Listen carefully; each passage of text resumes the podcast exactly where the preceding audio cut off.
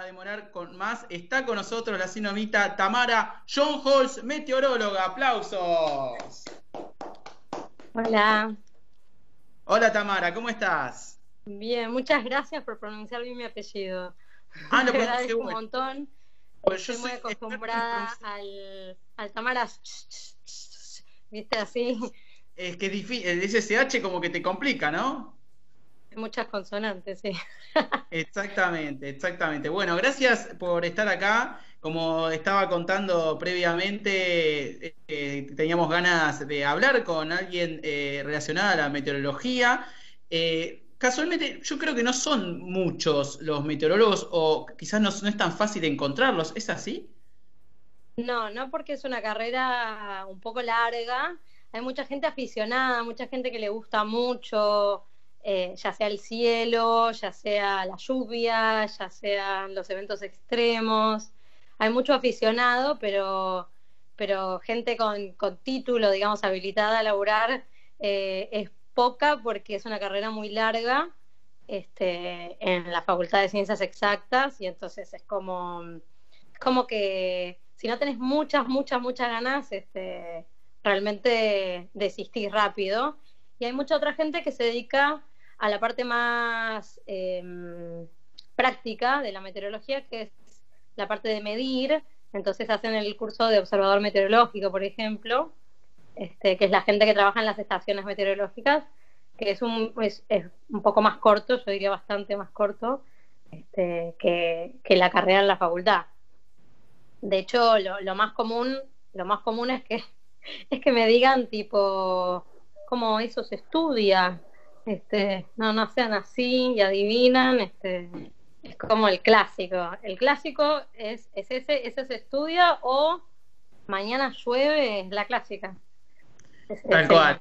Debe ser una constante, debe ser una constante en tu vida, seguramente en tu vida diaria, hay gente que te rodea y te pregunta eh, ese tipo eh, de cosas y justamente yo quería eh, que vengas a este programa para tener la posibilidad de, de, defenderte, de tener tu derecho a réplica, porque todos siempre eh, despotricamos cuando, no, que llueve, no, pero me dijeron que hoy iba a llover y no llueve, me dijeron que hoy iba a haber sol y no hay sol, que esto que el otro, y yo dije, pero pará, porque esto todo eh, tiene un proceso, no debe ser algo fácil, entonces me gustaría que, que, tengas tu derecho a réplica de contarnos cómo es el proceso realmente, cuál es ese margen de error que surge, eh, que es natural que surge, que un día digo que va a llover y al final no llueve.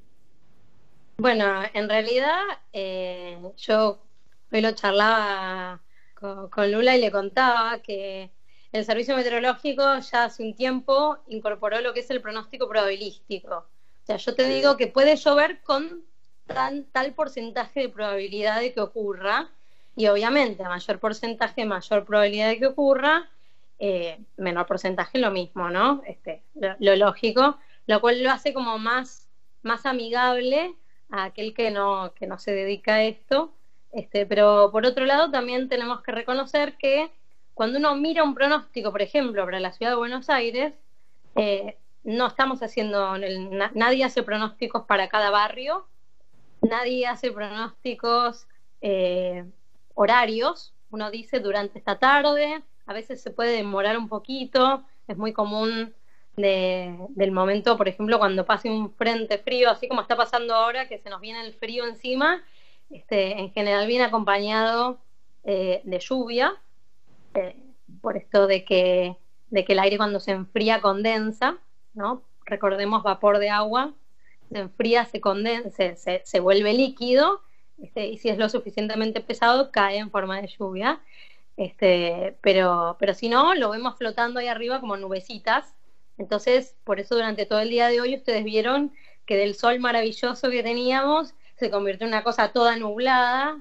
Este, y uno, pero ¿cómo? ¿Qué pasó? ¿Qué pasó? Y bueno, el frío, el aire frío tiene esas consecuencias, pero no es que hay un margen de error con el que contamos los meteorólogos, sino que lo que hay que entender es que no es una ciencia exacta, eh, no, es, algo que uno dice llueve, este, quizás hoy en particular ha llovido, ha llovido eh, en, algunas, en algunas zonas unas gotitas y capaz que, capaz que yo te digo, che, acá llovió, y vos me decís, no, acá no, este, y otro te dice, acá también, es porque, porque un pronóstico se hace para un área muy grande y uno tiene que considerar siempre el peor escenario, ¿no? Aquel que, aquel que afecte más a las personas. Pero, pero en general, y solo para que lo sepan y compartiendo un poco la información que quizás no es tan pública, eh, se hace verificación de los pronósticos y el año pasado, si mal no recuerdo, dio algo así como un 96% de acierto, o sea, de, un pronóstico que se dio y se cumplió, tanto en lluvia como en, como en temperatura. Entonces, eh, estamos muy lejos de decir qué mal pronóstico estamos presentando, ¿no? Y obviamente eso aplica para la ciudad de Buenos Aires porque algo que nadie, nadie, nadie se imagina es que el pronóstico de todo el país se hace desde la ciudad de Buenos Aires. Eh, entonces, el pronóstico de Tucumán o de Santiago del Estero o de Ushuaia no va a ser tan bueno como si lo hiciera alguien que vive y conoce mejor la zona, ¿no? Eh, pero bueno, estamos en plan de regionalizar los pronósticos y es muy común que la gente del interior diga, no, yo escucho a fulanito, no quiero dar nombre porque no me los acuerdo, y él siempre tiene la posta y el servicio meteorológico no. Este, entonces es como, es muy común porque el que vive en el lugar lo conoce mejor. ¿no? Exacto, muy interesante esto que no sabía de las regiones, claro, si se elabora desde la ciudad de Buenos Aires es más difícil todavía tener precisión de cómo va a estar el tiempo en Tucumán, en Salta, bueno, y en demás provincias de, nuestra República Argentina. Hoy se dio un factor muy raro que en un momento estaba mirando por la ventana de mi balcón y había sol y caía lluvia. Eso fue, es increíble cuando pasa eso. Se casó una vieja, decían. Claro, tal cual. Se casó una vieja, ¿no? Este, pues por Zoom, porque no sé cómo hizo. Claro, sí, sí, tal cual. Este, pero, pero eso ocurre porque en realidad eh, justo había, se formó un chaparroncito de, esto que les contaba del frío, ¿no? Del aire frío, está entrando un aire tremendamente frío, hace que la, hace que la temperatura caiga, por ejemplo, en Ciudad de Buenos Aires, y es, y es un aire frío que viene, viene de la zona de los polos y em, va a llegar hasta el norte, bien, bien hasta el norte, por ende este frío que nosotros tenemos hoy, en dos, tres días alcanza el norte de la provincia de Santa Fe y así. Ahí Lula quiere hacer una pregunta. ¿Cómo andas, Tamara? Hola, Lula. Tengo una pregunta. ¿Hay posibilidades que nieve en Buenos Aires otra vez? ¿Como aquella vez?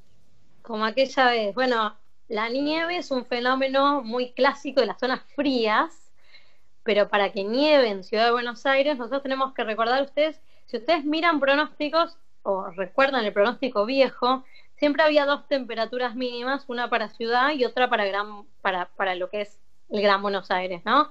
¿Por qué? Porque la zona densamente poblada, llena de cemento, de concreto, asfalto, etcétera, tiene otra temperatura porque contiene un poco más la, la temperatura.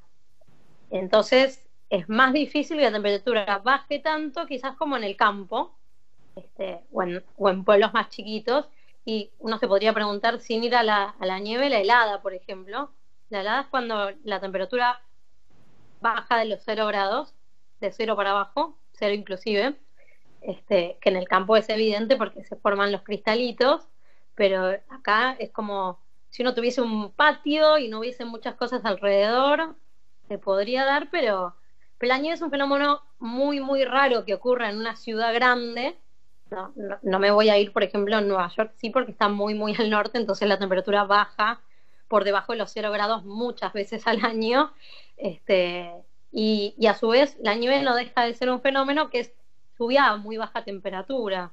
Algo, algo que uno eh, lo voy a traspolar al granizo. Ustedes me pueden preguntar cómo sabemos que graniza, ¿no? Este, eh, ¿Cómo sabemos que graniza? Es más, importante el granizo, más que nada por los autos que dejamos afuera. Todos quieren saber más que nada por eso. Total, total, total. Bueno, eh, no, sé, no sé qué edades tienen ustedes, pero yo tengo memoria de mirar por la ventana y ver cascotes caer en el 2007, este, aquel julio del 2007. Este, y, y nosotros solamente el granizo lo podemos ver unos minutos antes ¿Por qué? Porque, porque toda lluvia que a nosotros nos cae fue granizo alguna vez, porque el aire a medida que asciende se enfría, ¿sí? cuando se enfría condensa, se le van pegando más gotitas, sigue subiendo porque el aire lo sigue ascendiendo. Este, esto lo estudiamos con mis alumnos y me encanta cuando ellos lo reproducen porque es maravilloso decir, se puede entender y hacerlo sencillo. Y sigue subiendo, se sigue enfriando, enfriando, enfriando. Si alguna vez viajaron en avión, vieron que dice la temperatura en el exterior, no nos imaginaría agua a menos 50 grados. Este, y el granizo en algún momento deja de subir y por su propio peso cae. Por el mismo proceso inverso, a medida que va cayendo se derrite. Y si eso ocurre cerca del suelo, por, ponerle un lugar, llega en forma de granizo. Eh, es, muy, es muy tremendo, por ejemplo, en la provincia de Mendoza, que granizo muy, muy grande, y de hecho se hacían campañas hace muchas, muchas décadas, este, se hacían campañas eh, para, para tratar de que se derrite ese granizo antes de caer, porque el aire, o sea, había pelotas gigantes empezando a caer y lamentablemente eso, si uno no lo evita, es una pelota de hielo que, puede hacer mucho mal, ¿no? Este, nosotros acá no tenemos ese caso porque en general todo esto requiere de un aire muy, muy frío, el cual no suele ser típico de Buenos Aires, ¿no? Exactamente, es como que uno hacía una marcha contra el clima, ¿no? Es, increíble cuando pasan cosas del clima, del tiempo, de la naturaleza, porque vos decís, ¿y pero, pero qué hago, no? ¿A quién le echo la culpa? ¿A quién le echás la culpa? No hay forma de poder frenarlo, realmente. Eso es la, magia que tiene eh, realmente todo esto. Vos estudiaste eh, meteorología, eh, si no me corregime si me equivoco, en el Senamet, ¿puede ser? No, en el servicio ah. meteorológico, en el servicio meteorológico trabajo. En Senamet, estoy pensando que es, me parece que es el que está en el 6, ¿ah? este, pero no, yo estudié en la UBA. No, yo estudié en la UBA, en la Facultad de Ciencias Exactas y Naturales. Cuando yo estudié, la carrera solamente existía en la UBA, en Ciudad Universitaria. Eh, hoy en día existe en la Ciudad de La Plata, en la facultad también. Y, eh, no quiero tirar fruta, pero o en San Luis o en algún lugar así también abrió. Perfecto, perfecto. ¿Y das este, clases ahora? Estabas hablando de la experiencia como docente. ¿Das clases de también de meteorología o relacionada a otra cosa? No, yo soy profesora de secundaria y en secundaria no existe la materia de meteorología. No, bueno. Pero eh, soy profesora de físico-química y la físico-química en tercer año tiene mucho de meteorología, entonces ah. me gusta poder transmitir un poquito del amor por, por la ciencia que yo, que yo elegí. Qué bueno, qué bueno, claro, la relación es, me imagino, bastante estrecha entre lo que es esta materia. Eh, yo, yo me acuerdo, me iba muy bien, eh, me, acuerdo haciendo eh, memoria. sí, sí, sí, porque no está acá mi profesora para desmentir lo que estoy diciendo, así que yo me iba muy bien. y lo que me gustaría saber, a vos al ser meteorólogo y saber tanto de todo, este, todo lo que son los, estados, del clima, del tiempo, ¿cuál es el tiempo que más le gusta a Tamara? ¿Es frío, calor? Mira, a mí me gusta más el calor porque el frío siento que no me puedo poner más cosas. Este, siento que no, y cuando hace calor, bueno, ustedes me pueden decir no te puedes sacar más cosas, pero eh, son menos comunes los días extremadamente calurosos son cada vez más comunes, pero son menos comunes. Los días extremadamente calurosos, este, las olas de calor en la ciudad de Buenos Aires son contadas con los dedos de la mano al año. Entonces, eh, en general, yo soy, yo soy amante del verano porque aparte siempre tengo asociado verano-vacaciones. Como soy docente, verano-vacaciones. Sí, sí. Este, y entonces, a mí el frío no me gusta para nada He experimentado el frío extremo porque estuve en Canadá eh, uh, con 30 grados bajo cero eh, y pensé que me iba a morir y no me moría, así que se sobrevive, esa gente puede vivir tranquila. Este, así que así que a mí me gusta más el calor, si me preguntan la primavera. Ah, claro, muy bien. La primera creo que todos estamos de acuerdo. Es como el, punto en el que todos, eh, digamos, podemos no pelearnos de que la primavera está bien ni un extremo ni eh, el otro. y ahora estando en Claro, tal cual. Y ahora estando en cuarentena, el tema de la lluvia, eh, vos, si estás en tu casa y de repente empieza a llover, como hoy que llovió un poquito, o pone que llueve un montón, ¿a vos te da igual o preferís que el día esté lindo? Eh, no, a, mí me fascinan las tormentas, así que si fuera por mí, que haya tormenta todos los días, es como muy, muy egoísta pensar eso, pero, pero me fascinan, o sea, yo apago la luz y miro la tormenta. Increíble, este, increíble frase. Esto, infufrase. Acá después recortamos este pedacito, es bárbaro. Me fascina las tormentas. Gran declaración. Me fascina, es lo que a mí me llevó a estudiar para ser meteoróloga. Ahí está. Eh, ¿Eso fue el origen, digamos, de que cuando decidiste arrancar este camino? Bueno, hay, hay un cliché muy grande que, todos tenemos, los que estudiamos cosas raras, todos tenemos un cliché de cuál fue el momento donde uno se, se deslumbró por lo que por lo que le gusta hacer. Y en mi caso fue la película Twister. Eh, creo que no la tradujeron acá, que es Twister. Este, yo quería ser Helen Hunt y perseguir las tormentas. Y pese, pese a que me, me, han invitado a cazar tormentas acá porque tenemos tormentas que viene a estudiar gente del mundo, este, no, no me animo. Este, yo la prefiero estudiar la teoría, no, la práctica no pero me fascinaba. Es como que dije, esto es lo mío, yo quiero ser Helen Hunt en Twister. Perfecto, pero qué, qué, dato increíble esto de las películas, ¿no? Como a veces eh, nos centra lo que vimos en la película. ¿Cuántos años tenías cuando viste esa película? Y no sé, 15, 14, es el 90 y pico, así que...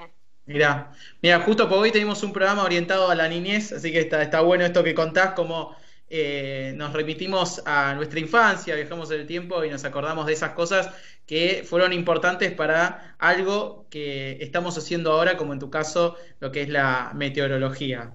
Total, total. Así que bueno. Así que agradecerte por haber compartido este momento con nosotros, Tamara. Eh, estamos ahí atentis eh, directamente a, a, tu Instagram, arroba, si querés que la gente te siga como es, arroba Tamara. Y es mi nombre y mi apellido.